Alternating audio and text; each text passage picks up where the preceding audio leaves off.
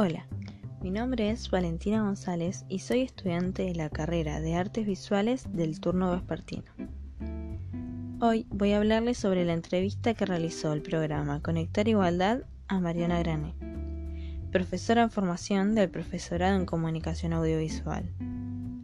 Su especialidad es el diseño interactivo orientado a la formación y al aprendizaje. Mariona habla sobre el impacto de la inclusión de las TICs en la escuela y remarca que se utilizaron para reproducir modelos tradicionales de la enseñanza cuando en realidad podrían haber sido un elemento revolucionario. Menciona también los tipos de contenidos y actividades que se podrían trabajar en el aula con las TICs, como por ejemplo la atención, la concentración, lectura y escritura, autodisciplina y autogestión del aprendizaje.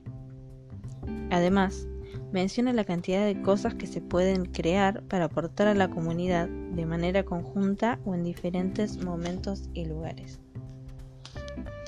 Las TICs son una herramienta de comunicación social, global y mundial, y están en nuestra vida cotidiana, desde lo personal, lo profesional, hasta el tiempo de ocio. Por ende, él, o la docente deben participar del conocimiento colectivo para poder ser mediadores entre los contenidos, redes, recursos, herramientas y los educandos, construyendo situaciones de superación y creando comunidades de aprendizaje, desde las aulas hasta los barrios. Para aprovechar los nuevos saberes del grupo respecto a las TICs, Mariona propone crear canales de participación en los procesos del aula, el trabajo colaborativo entre pares de igual o diferente nivel intelectual, dejando que aporten su conocimiento. Esto ayuda en nivel educativo, de comunidad y ayuda a crecer al grupo.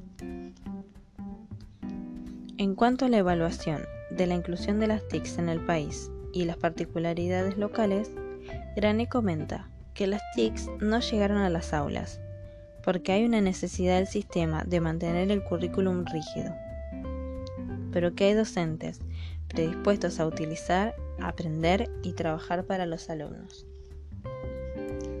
A modo de cierre, Mariona Grané habla sobre la brecha digital que existe. Menciona que es generacional y cultural, y supone que va a ir achicando con el tiempo.